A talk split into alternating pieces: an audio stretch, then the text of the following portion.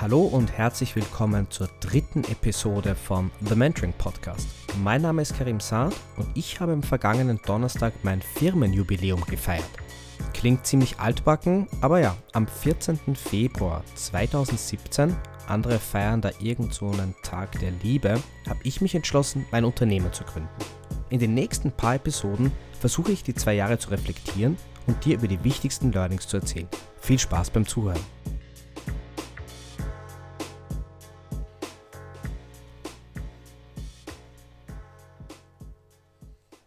Gründen, sich selbstständig machen, Entrepreneurship.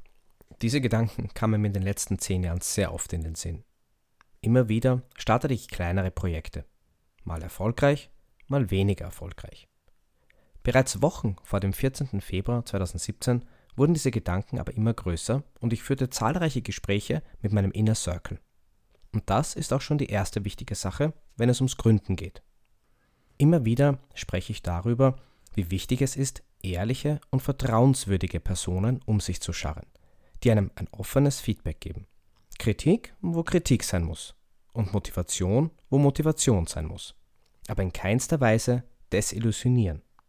Irgendwann kam dann dieses Gefühl der Überzeugung.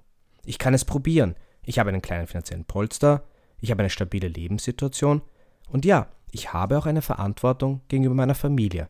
Aber was soll denn schon wirklich schiefgehen?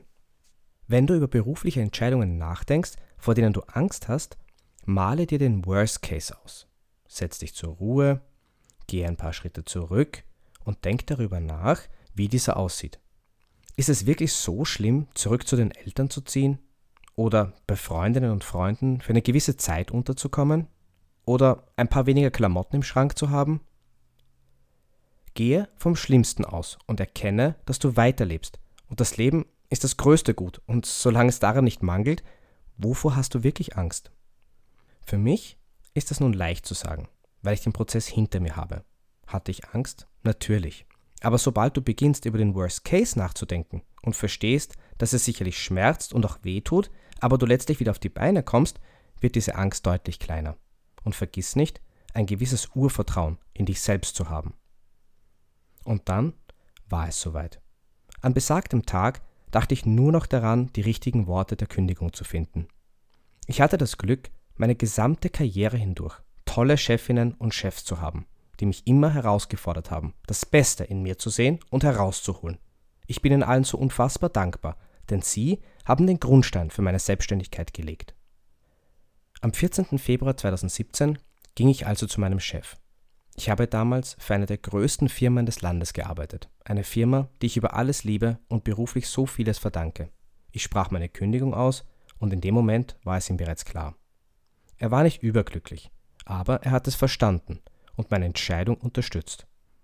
In diesem Moment war es mir unglaublich wichtig, keine verbrannte Erde zu hinterlassen.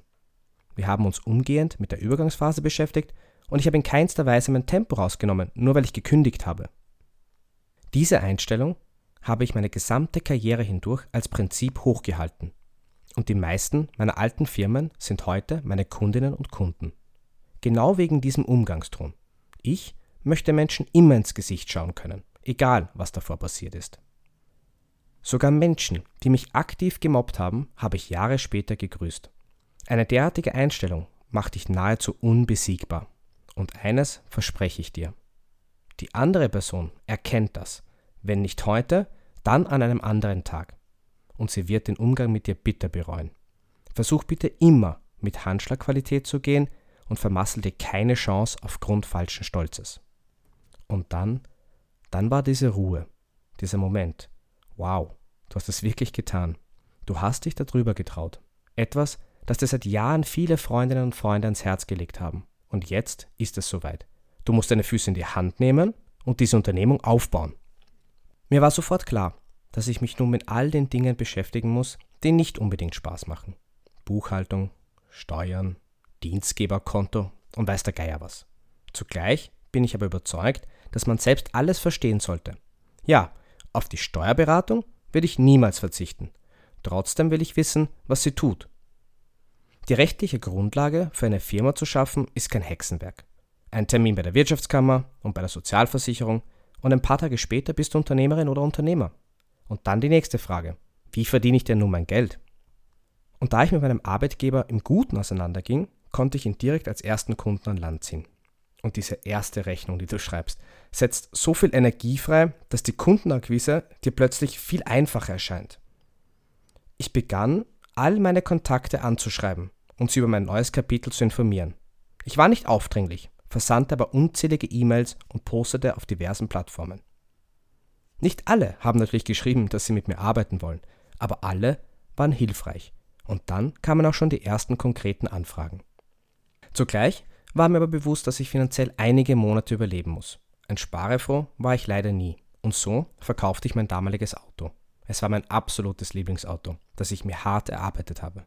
Aber die paar tausend Euro waren letztlich die Grundlage, um überhaupt die ersten Monate zu überleben. Mit zwei Kindern ist das ja nicht so einfach. Somit war zu Beginn auch der Druck weniger und ich versuchte langsam in meinem neuen Alltag Platz zu finden. Leider fiel mir das schwieriger als gedacht. Wie es weitergeht, erfährst du in der nächsten Episode. Dann erzähle ich dir, wie ich das erste Jahr überstand und wie ich mit den ersten Rückschlägen umging. Bis dahin, habe eine tolle Woche und vergiss bitte nicht das zu tun, das dich glücklich macht. Wir hören uns.